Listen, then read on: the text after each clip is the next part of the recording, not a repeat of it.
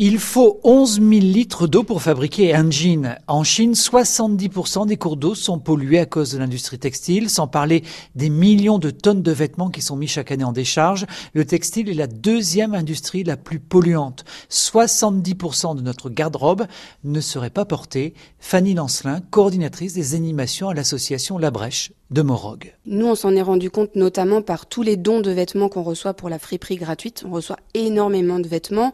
On sait que d'autres associations croulent aussi quelque part euh, sous les vêtements. Ça veut dire qu'il y a une surproduction, forcément. On sait que euh, la majorité des vêtements que nous portons dans le nord de la planète sont produits plutôt dans le sud de la planète, avec des conditions de travail pour les ouvriers qui sont souvent catastrophiques, avec euh, des environnements qui sont pollués, notamment l'eau, l'air.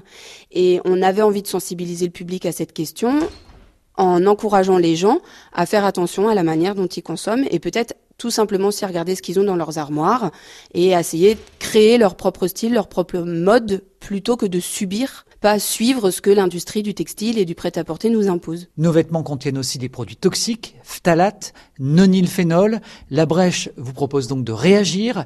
Clémentine Pommier anime un atelier d'impression végétale. Donc à partir du tanin des plantes, pouvoir faire une impression sur vêtements et ce qui permettra à la fois d'avoir l'impression du végétal et d'avoir un habit qui est quand même sympathique et qui tient dans le temps puisqu'on va le on va le fixer avec euh, du sulfate de fer. Vous pouvez faire avec du sureau, euh, du saule, il y a beaucoup de, de, plantes. Vous verrez que ça marque très très bien le tanin des plantes, il suffit juste de le faire sortir grâce à un, marteau en fait sur lequel vous appuyez. Il y a beaucoup de techniques comme ça d'impression ou, euh, juste de, collage, de tissage. C'est énorme tout ce qui est possible de faire. Ce mercredi, l'atelier couture ouvre à 14h, sinon c'est à 18h jeudi et vendredi, avant le grand défilement de Vesture dans la rue principale de Morog, samedi à 19h.